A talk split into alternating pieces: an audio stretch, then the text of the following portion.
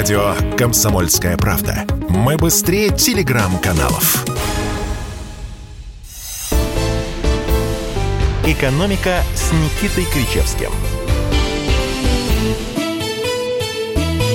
Приветствую всех, друзья. Профессор Никита Гречевский, снова в студии радио «Комсомольская правда». Готов радовать вас своей аналитикой, своими ответами на вопросы ваши. Меня зовут Алексей Иванов. Радовать как раз не готов, но все равно добрый вечер. Ну, вы знаете, от вас э, любое слово уже в радость. Хотя бы в этом хаосе, в котором мы информационном... В котором мы, сейчас, мы тонем. В котором мы тонем сейчас информационном, э, очень важно мнение экспертов. Ну, да, в частности, не, не успеваешь реагировать. С утра просыпаешься, смотришь в социальные сети, еще даже зуб не почистил. Думаешь, господи, неужели... Что, что опять не, произошло? Неужели да? утро проходит спокойно? Ну, слава богу, можно ну, мы, мы уже устали пойти, бояться пойти за последние можно, два да. года, наверное, за два-три года.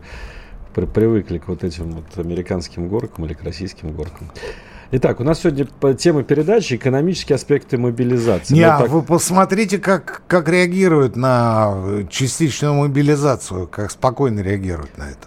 Потому что вот как раз уже люди Уже привыкли. настолько, да, настолько уже... Ну, мобилизация, ну хорошо, хорошо. Э, куда, куда нести доллары? Э, адрес дайте, адрес опубликовали, сейчас принесем. Вы думаете, что доллары тоже будут мобилизовываться население? Ну, скажем, рано или поздно? По, прием долларов э, на улице Красина, дом 7, э, корпус 1. По фиксированному курсу. Ну, естественно, по курсу, неважно по какому, по, по биржевому, по ЦБ. Друз... Идите сдавайте. Друзья, ну, пойдем сдавать, ну а что делать? Э, я понимаю, что э, сейчас много у всех вопросов, если честно, они есть и у нас, как бы без ответов, но, тем не менее, давайте будем пытаться разобраться, что для нас значит частичная мобилизация именно в плане экономики. Вот э, свои вопросы, свои сомнения, свои рассуждения присылайте нам в чат. Это Telegram, WhatsApp, Viber по номеру плюс 7 967 200 ровно 9702 или э, YouTube канал Радио Комсомольская правда. Открывайте эфир Никиты Кричевского, который сейчас идет в прямом эфире.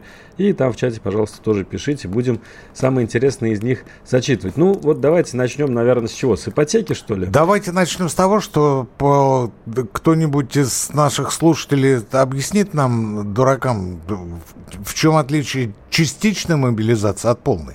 Ну, частично, частичная мобилизация, как нам сказал Сергей Кужугетович, 300 ага. тысяч человек. Полная мобилизация. Это мы сейчас с вами тоже стояли у военкомата, они прохлаждались бы здесь около микрофонов. Ну, мы с вами прохлаждаемся еще потому, что вы не успели повестку получить, а я по возрасту, Алексей И, и как многодетный отец, который Да, и положен... как многодетный папаша. Ну, вы, конечно, защищены со всех сторон, Никита Александрович. Да, поэтому, ну, так э, там э, подкрутить-то эту а, этот пунктик в законе, это же, вы же ну, понимаете, одно да, голосование. Плевое дело. Одно голосование. Не четверо детей, а пятеро. Интересно. И все, и пошел. Но у меня ипотеки нет. Ипотеки. Ну, смотрите, вот специально для тех, у кого есть ипотека, сообщение такое. Российские власти доработают законопроект о постоянных кредитных каникулах так, чтобы он позволил автоматически предоставлять отсрочку мобилизованным в зону военной спецоперации военнослужащим. Понимаете, да? То есть все-таки, видимо, кредитные каникулы будут введены, потому что вчера, вот когда э, прозвучало обращение президента, чуть ли не первый вопрос, который э, стал вот так вот активно по соцсетям разноситься, а что делать ипотечникам? Ну, вы знаете, я в, у себя в телеграм-канале об этом говорил еще месяца два или три назад. Там э, не только, не только об ипотечниках, там о, многих категориях социально уязвленных граждан стоял вопрос. А, потому что э, есть же заработная плата, есть кормильцы, есть э, молодые мамы, которые э, сидят по уходу за ребенком.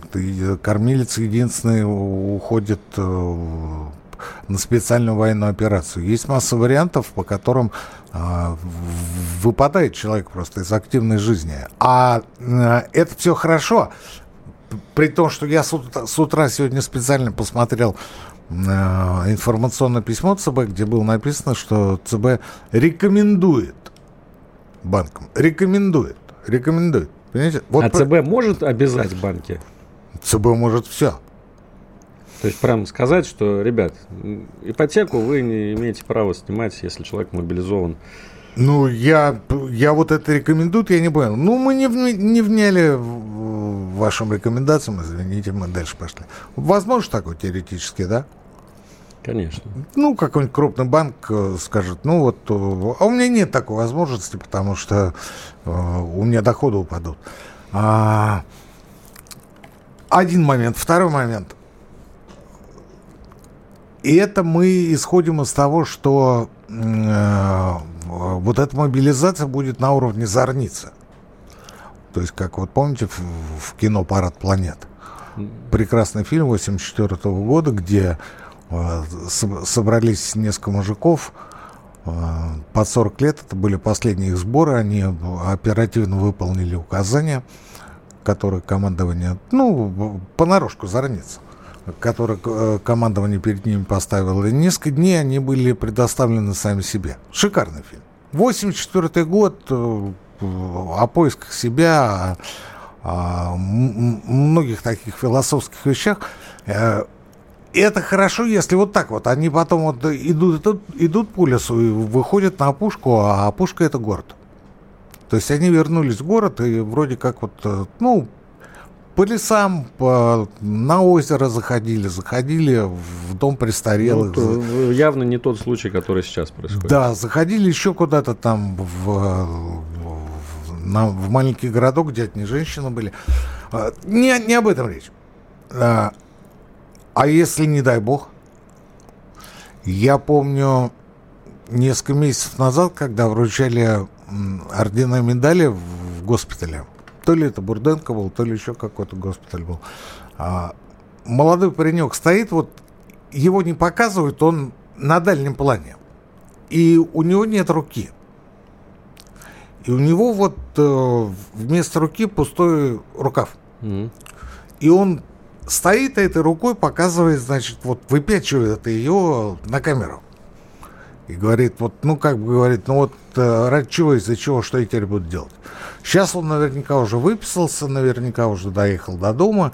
И инвалид первой группы. Ну, летом он там 20, может, 22, я не знаю. Вот ради чего он, кому он эту руку оставил, для чего он это сделал. Это я к чему? Это я к тому, что...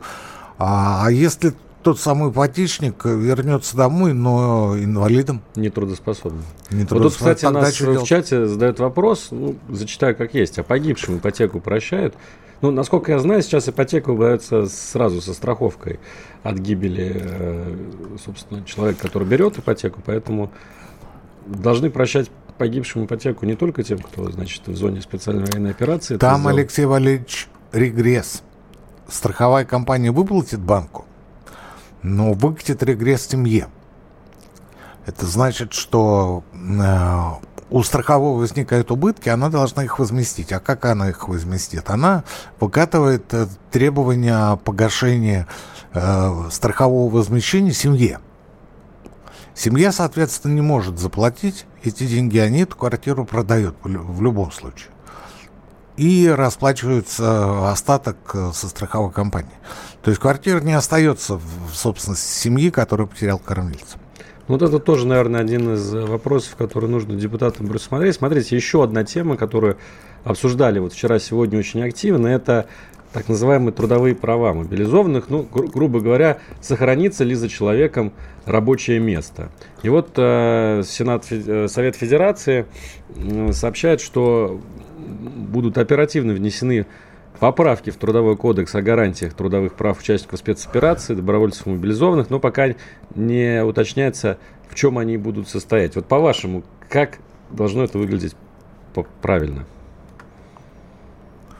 Ну, я не юрист, я не могу сказать, как это должно быть правильно. Я могу сказать, что, естественно, все эти нюансы должны быть учтены. Может быть, в каком-то отдельном законе, может быть, в а, поправкам в Трудовой кодекс. Не знаю. Не знаю. Посмотрим, как из этой ситуации выйдут, э, выйдут наши законодатели. Единственное, что могу сказать, что указ о частичной мобилизации конечно, ни с какой стороны не подготовлены, несмотря на то, что о мобилизации говорили на протяжении, ну, ну не знаю, ну лет это точно. лет это точно. И вот за эти полгода не было сделано ровным счетом законодателем абсолютно ничего. Потому что я же сколько раз говорил о том, что нужно было первое, что сделать, переработать 31 фазы мобилизационной подготовки. Затем нужно было посмотреть как раз те самые материальные права, имущественные интересы тех, кто призывается. Не дай бог, если с ними что случится. А кто будет выплачивать? А если с ипотечным кредитом, с потребительским кредитом возникнет нехорошая ситуация, с этим чего делать? И вот этих вариантов была масса. Но а, понятно, что все говорили, все говорили о том, что нужна мобилизация, никто не говорил о том, что надо конкретно делать. Самое интересное во всей этой истории то, что сегодня Песков сказал, что вопрос мобилизации не касается экономической мобилизации. И тут я вообще выпал в осадок, потому что тут вроде как и Ростех начал говорить о том, что мы сейчас э, резко закидаем вас всякими боеприпасами и но, новыми, э, новым оборудованием, новой техникой, да, и все. А оказывается, экономическая мобилизация здесь ни при чем. Тогда получается что? Тогда получается непонятно что. То есть, ну, а, где, где а, на Угрешке, если говорить о Москве, на Угрешке будут размещаться те, кто а, будет мобилизован или еще где-то. Угрешка, я напомню, это сборный пункт еще советских времен для призывников. Никита Кричевский на радио «Комсомольская правда». Говорим об экономических аспектах мобилизации. Сейчас реклама новости. Через несколько минут мы снова в прямом эфире. Мы сделали совершенно новую версию мобильного приложения «Радио Комсомольская правда». Современный интерфейс и обширный набор полезных функций. Возможность слушать нас в дороге, как на iOS, так и на Android в режиме онлайн и подкасты. «Комсомольская правда». Всегда рядом. «Экономика» с Никитой Кричевским. Да, действительно, профессор Кричевский, радио «Комсомольская правда». Действительно, экономика, мобилизационная экономика, которая у нас, как выясняется, нет, согласно Дмитрию Пескову, но, тем не менее, мы о ней нет, говорим. А Э, он сказал, что этот указ э, не предполагает экономическую мобилизацию. А что такое экономическая мобилизация? Это когда людям говорят, что 10% зарплаты ты теперь отдаешь на нужды э, армии и флота? Это самое простое. Это как раз самое простое. Нужен гособоронзаказ. То есть э, нужны жесткие планы. Сколько, скажем, э, э, обуви вы произведете, сколько снарядов вы произведете, ну, эти планы, сколько, допустим, есть. сколько металла и так далее, так далее, так Просто далее. Кто ответственный? Кто ответственный за это все? А, вы знаете, наверное, наверное, где-то это есть, но я не очень представляю. Ведь э, мы же, когда говорим о мобилизации, мы говорим, например, о продуктовом снабжении. А это уже не скроешь, это, это гособоронзаказ, это какая-то фиксированная величина, которую ты должен поставить в закрома Родины.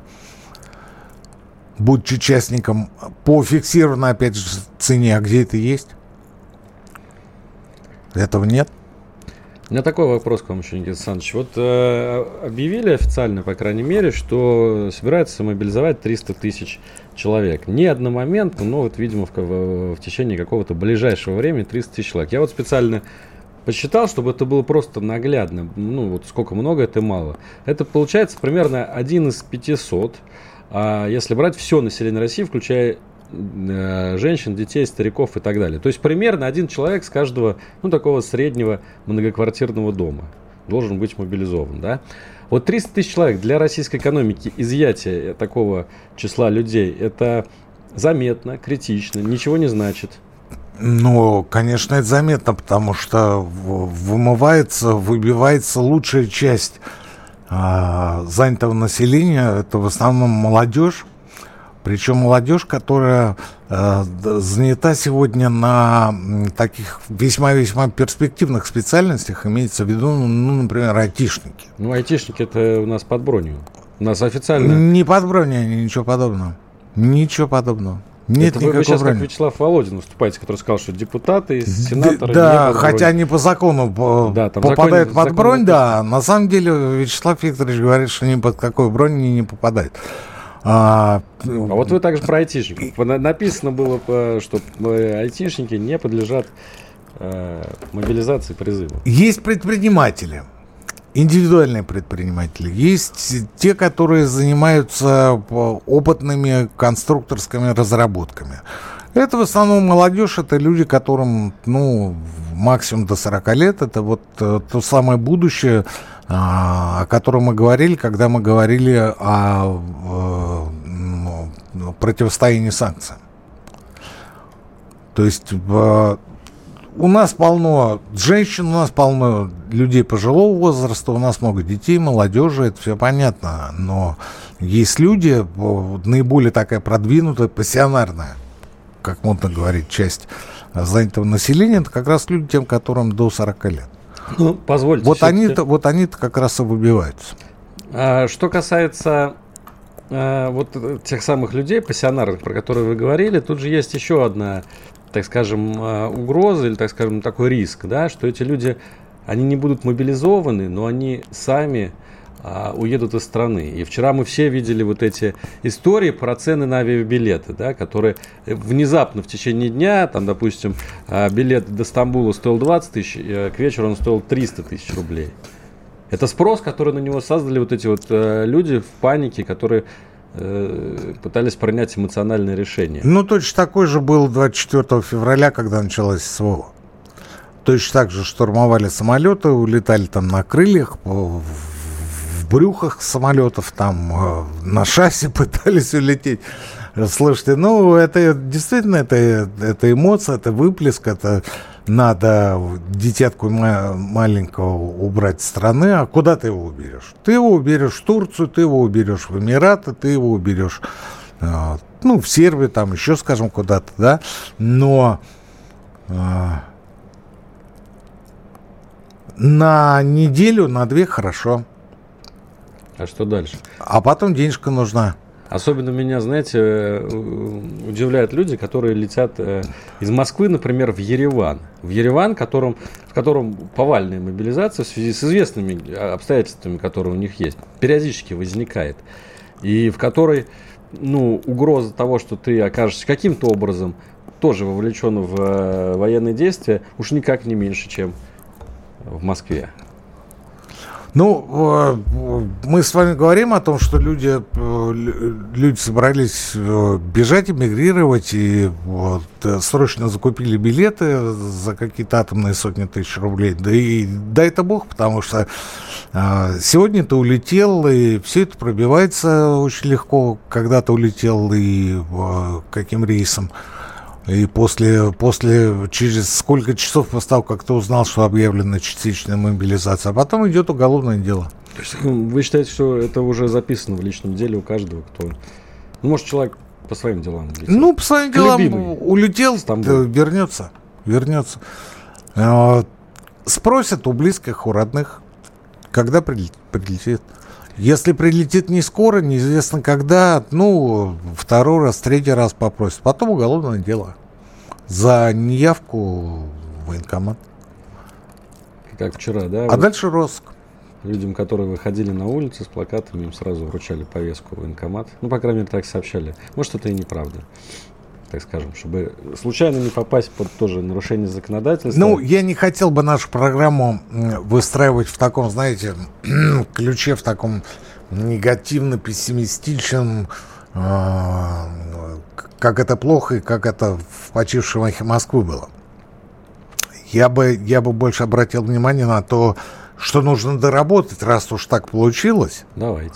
Да, вот э, мы с вами начали говорить об ипотеке, о кредитных каникулах, о том, что ЦБ все, что смог сделать, это рекомендовать банкам объявить кредитные каникулы, но ведь там же, я повторюсь, там есть еще масса других случаев, которые я неоднократно описывал у себя в телеграм-канале, на которые мы не обратили внимания. И те моменты, те моменты, которые требуют э, не законодательного вмешательства, а вмешательства несколько выше, потому что я, например, считаю, что э, начинать надо, ну хорошо, с 31 ФЗ мобилизационной подготовки я уже сказал, но начинать нужно с э, персонали, с тех министров, которые сегодня у нас э, находятся на своих местах, которые по, уже успокоились после того, как после 24 февраля они поняли, что им ничего не грозит. И начали подстраиваться под новые условия и работать э, по чуть-чуть вида изменившихся схем. Ну, что, что бы вы конкретно еще предложили сделать? Какие-то есть у вас вот рекомендации? Тем более, что наверняка сейчас еще вот собирается вот этот пул а, возможных мнений о том, э, что в авральном порядке нужно внести в законы. А, Первое решить, законы я э, не могу сказать, потому что законов много.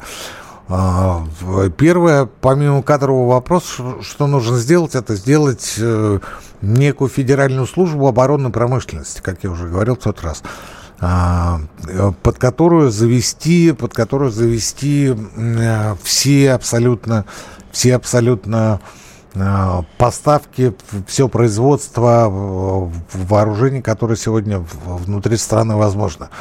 Э, туда же, туда же, туда же, э, туда же сельское хозяйство, туда же медицину. Туда же многие вещи, которые, которые будут необходимы в, в процессе проведения СВО, но самое главное в этой истории это финансирование всего этого дела, потому что это должно быть не из бюджета, а из тех нефтегазовых излишков, которые мы получаем за счет экспорта углеводородов. Вот мы не знаем, куда деть 70 миллиардов долларов, пытаемся впарить их в юане, да, а на самом деле они должны оставаться в казначействе и тратиться на а, как раз нужды гособоронзаказа. Никита Крычевский на радио «Комсомольская правда». Сейчас новости. Радио «Комсомольская правда». С нами теплее.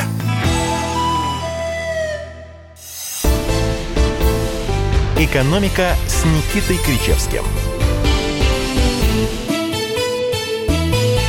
Профессор Кричевский, радио «Комсомольская правда». Никита Александрович, только что вышли разъяснения Министерства обороны по частичной мобилизации. Я думаю, надо зачитать основные тезисы, чтобы э, и нам было о чем поговорить, и людям, да? Итак, разъяснение Минобороны. Будут призываться те, кто необходим для выполнения задач. Это, в первую очередь, стрелки, танкисты, артиллеристы, водители, механики, водители. Никаких айтишников тут нет. А, ну, понятно, что речь идет о военно-учетной специальности. Один из основных факторов наличия боевого опыта. Это мы уже слышали. По закону подлежат призывы по мобилизации рядовые сержанты до 35 лет, младшие офицеры до 50, старшие до 55, сообщает Министерство обороны. Есть должности, которые могут замещаться женщинами, например, медработники, но потребность в таких специалистах минимальная. Кто не будет призываться? Забронированные граждане, к ним относятся работники предприятий оборонной промышленности негодное по здоровья, постоянный уход за инвалидами, имеющие на иждивении 4 и более детей в возрасте до 16 лет. Или те, чьи матери, кроме них, имеют 4 и более детей в возрасте до 8 лет воспитывают их без мужа. Если военный пенсионер, вне зависимости от принадлежности к силовым ведомствам, находится в отставке, старше 65 лет или по состоянию здоровья и снят с воинского учета, он не подлежит призыву по мобилизации. Те, кто постоянно живет вне России и не состоит на воинском учете, не подлежит призыву. А те, кто уехал ненадолго и по месту жительства в России состоит на воинском учете, могут быть признаны. То есть в Ереване или в Стамбуле, да, на две недели, если ты уехал, это не значит, что у тебя а, повестка не поступит. И? Такие вот новые вводные. Это Министерство обороны. Ну, это хорошо. И, и, и дальше что? Меня знаете, какая вот... Э, а у меня, у меня сразу вопрос возникает. Давайте. Ну, э, это мы поняли. Разъяснение, все понятно. Спасибо большое за то, что э, развеяли туман. А, э, предположим, завтра, послезавтра первые мобилизованные будут собираться у военкоматов. Дальше что?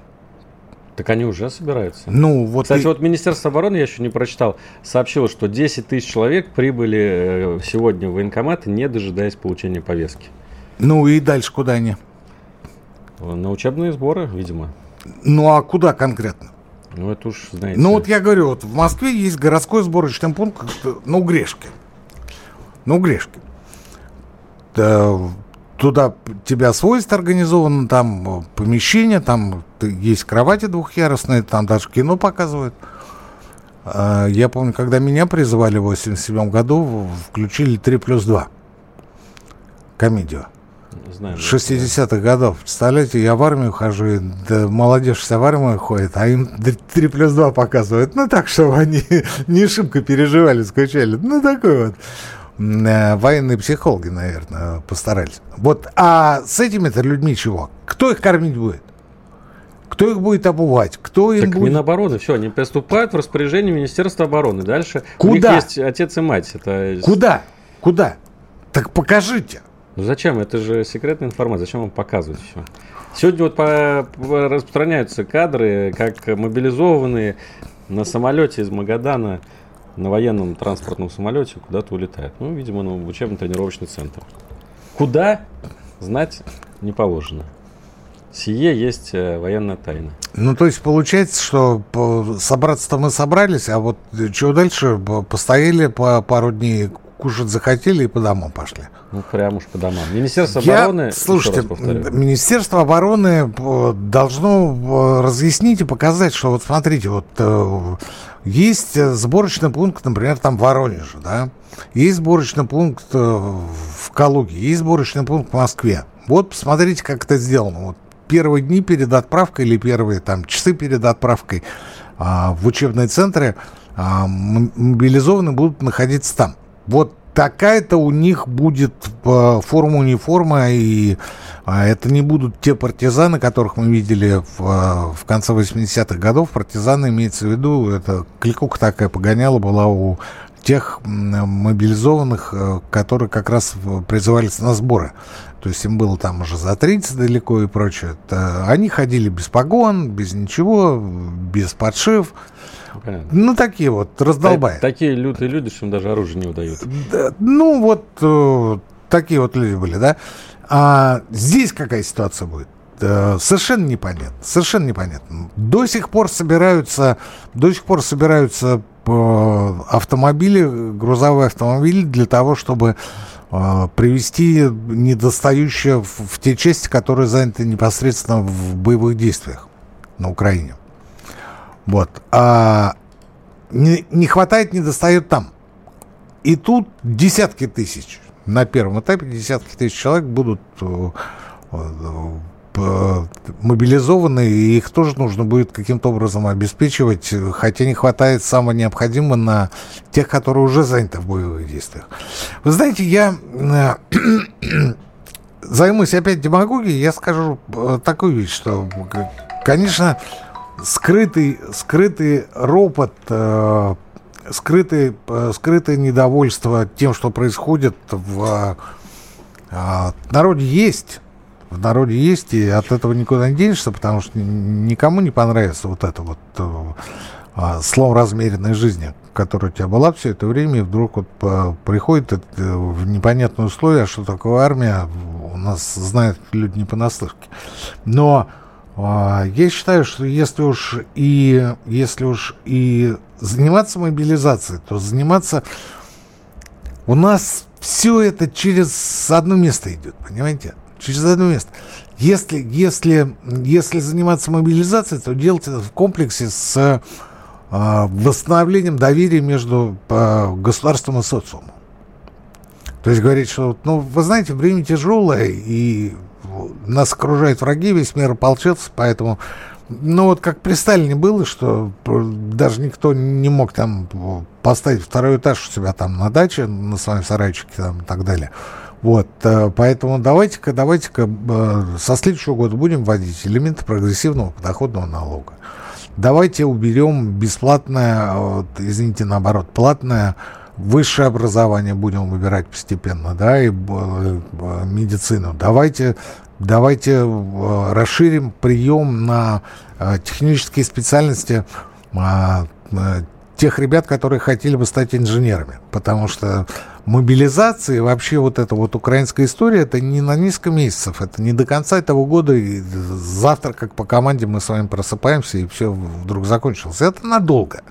Это надолго, это э, на годы, если не на десятилетия. Вот кто этим будет заниматься? Этим будут заниматься те ребята, которые сегодня заканчивают 11 класс, которые хотели бы пойти по инженерным специальностям. Давайте там сделаем э, прием практически неограниченный бюджетный.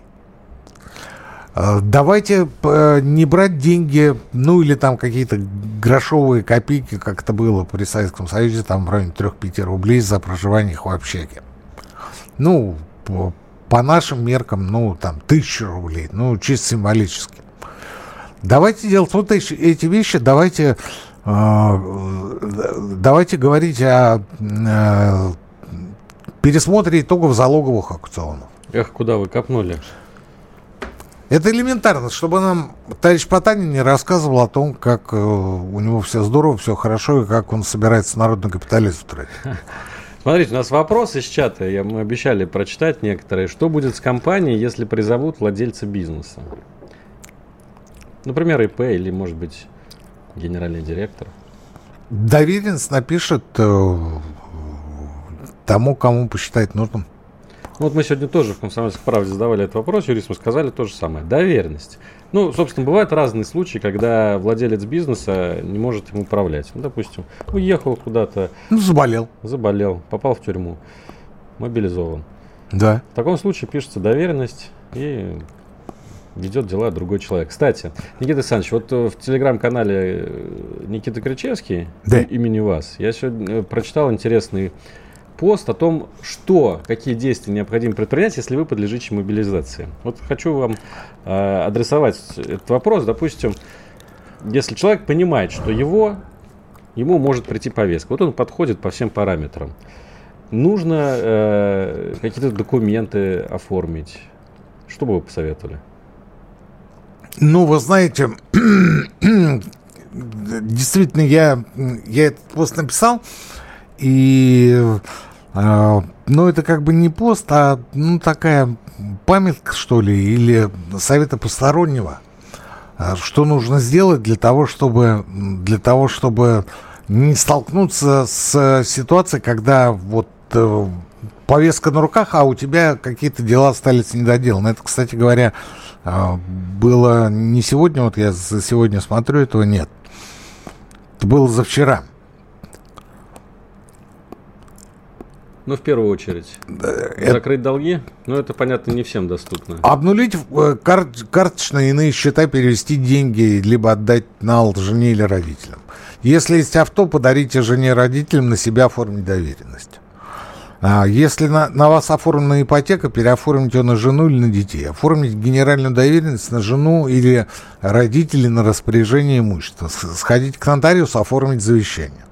Ну, это, кстати, никогда не помешает, вне зависимости от того, есть... Просмотреть свои незавершенные дела и по возможности их урегулировать. Особенно это касается регистрационных документов, свидетельства о рождении вашего старого детей, не просрочен ли паспорт, свидетельство о браке и прочее. То есть вот такие советы, знаете, не то что советы постороннего, а то, что вы через какое-то время вдруг вспомните о том, что вы что-то не доделали, а возможно, это сделать не будет. Лучше это сделать сейчас.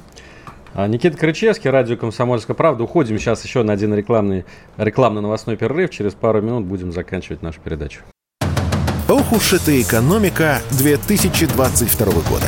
У нас накопилось к ней очень много вопросов какой валюте хранить сбережения? Что будет с рублем через полгода? Почему доллар падает, а цены растут? Какими банковскими вкладами стоит воспользоваться? Есть ли будущее у криптовалюты в России? Ответы знают экономический обозреватель «Комсомольской правды» Евгений Беляков и главный редактор портала «Мои финансы РФ» Надежда Грошева. Слушайте каждую среду в 19.00 по московскому времени программу «Не лишние деньги». Всегда интересно, когда не просто не умозрительные какие-то деньги, да, а когда вот прям вот они есть. Вообще лучше, когда деньги есть. «Экономика» с Никитой Кричевским. Кричевский Иванов, радио «Комсомольская правда», плюс семь девять шесть семь двести ровно девяносто семь ноль два. Ждем ваши сообщения, телеграм, ватсап и вайбер, а также YouTube канал радио «Комсомольская правда» в чат. Родным мобилизованных москвичей в случае смерти военнослужащих на войне в Украине обещают выплачивать 3 миллиона рублей. Об этом сообщил мэр Москвы Сергей Собянин в своем блоге. Ну вот уже какое-то отрезвление пошло. Ну, вы знаете, интересно, что э, тут у регионов возможности разные. Сегодня я уже слышал м, губернатора, кажется, это был крымский, Аксенов, сказал, что не надо вот э, соревноваться в том, какой регион больше надбавку даст для своих мобилизованных, потому что, чтобы не создавать вот это ощущение равенства, что московские мобилизанты будут получать столько-то денег, а э, там тверские или тамбовские меньше. Ну, тогда это надо сделать на федеральном уровне, сделать единым э, тарифом, что называется. Вы знаете, сегодня с утра, э, э, скажем так, первым губернатором, который э, выступил по делу по этой теме, был хабаровский губернатор Дегтярев. Так, что он, он сказал? Он сдал указ губернаторский о том, что за всеми мобилизованными сохраняются их рабочие места. То есть вообще не было ничего похожего. Вот, ну вот мобилизация, мобилизация. Ну, хорошо, что а с рабочими местами будет, да, непонятно. И а тут выходит Дегтярев и говорит, сохраняется на все время, пока он отсутствует. Все, а... вот возвращается. И потом уже пошло. Будем срочными трудовыми договорами замещать там и так далее. Но не было даже этого. То есть смысл очень простой. Полгода шла тупая, гнилая говорили. Нам постоянно по телевизору, по радио рассказывали о мобилизации, о том, как это важно, о том, как это нужно, о том, как мы сейчас всех победим, что против нас весь блок НАТО, вся Европа, вся Америка, весь мир и так далее. Без мобилизации никак. И никаких конкретных вещей, никаких конкретных вещей нам, тем не менее, не говорили. То есть все это утонуло в словоблудии, в болтологии, все это утонуло в э, ну, когда вот э, по телевизору красуется, да? Угу. Говорящая голову. Давайте вопросы почитаем из чата. Есть вопросы у людей. Вот, кстати, по поводу доверенности на бизнес спрашивает, э, видимо, тот же человек, а на кого оформить доверенность индивидуальному предпринимателю, у которого нет сотрудников? Ну, если, или там самозанятому, да? Ну, тут э, как вариант, самый простой вариант, наверное, это закрыть ИП. Либо же обратиться в налоговую и написать э, письмо с э, просьбой о заморозке всех операций. В связи с тем, что по, по, повестка по, на такое число. Вот вы говорили о почине, значит, Хабаровском, том, чтобы сохранять рабочие места, но тут непонятно, за чей счет банкет, да, то есть вот я представляю себе владельца бизнеса, у которого мобилизовали там двух-трех сотрудников, которые занимают не ключевые должности, говорят, а рабочие места ты должен сохранить для них, да, то есть это будет как-то компенсироваться бюджетом или владелец бизнеса должен проявить социальную ответственность и нанять, ну там, по, по сути, расширить свой штат там не будет э, как таковых потерь, потому что вы э, сохраняете рабочее место за этим человеком и одновременно нанимаете на это место, на, на этот функционал, на эти обязанности другого человека, но не по бессрочному, а по срочному договору, то есть на определенный срок. Ну, скажем, мобилизовали тебя там на полгода. Вот на полгода, на 6 месяцев ты заключаешь срочный трудовой договор с э, вновь прибывшим. Вот, и никто никаких материальных потерь не несет. Просто тот человек, который приходит, он заранее знает, что его работа ну, что как только вернется будет, тот человек, будет, да? будет продолжаться фиксированное количество времени. Хорошо. Еще один э, комментарий к вашей реплике. В технические вузы так проходной балл ниже плинтуса. Качество... Каким будет качество таких инженеров, которых наберут? Ну, э, вуз вузу рознь. Давайте так. Давайте говорить о том, что есть вузы, которые пользуются авторитетом, авторитетом заслуженным, а есть вузы, которые, в которые и за спасибо не пойдешь. И даже за деньги не пойдешь. Я говорю о вузах, о тех, которые являются собой, а, ну, скажем так, отголоски былой гордости и славы еще Советского Союза. Такие как МАИ, МАТИ, Бауманский институт, э, ФИСТЕХ, МИФИ – ядерных исследований, вот такие вот вузы. А э, МАМИ, тот же самый университет, а, а говорить о каких-то технических вузах, где преподает и пюре, а на соседнем факультете менеджмент с маркетингом, я бы и сам бы не рисковал идти туда. Ну и последний вопрос, потому что остается буквально 40 секунд. Как быть тем, кто выплачивает алименты? Хороший вопрос. Вы не... Очевидно, очевидно, алименты будут э, удерживаться. удерживаться из э, того пособия, которое будет получать, будет получать э, мобилизованный. Ну, кстати, это, видимо, Но я еще раз повторяю, да, я еще раз повторяю, господа, давайте готовиться к тому, что это не на день, не на месяц, не на два, это надолго. Это не навсегда, конечно, но это надолго. И шуточки в сторону, мы действительно вступаем в новую реальность, где э, будущее неизвестно. Никита Крычевский. Будем обсуждать на следующей неделе то, что не успели обсудить сегодня. Всем пока. Никита Крычевский, Алексей Иванов. Экономика.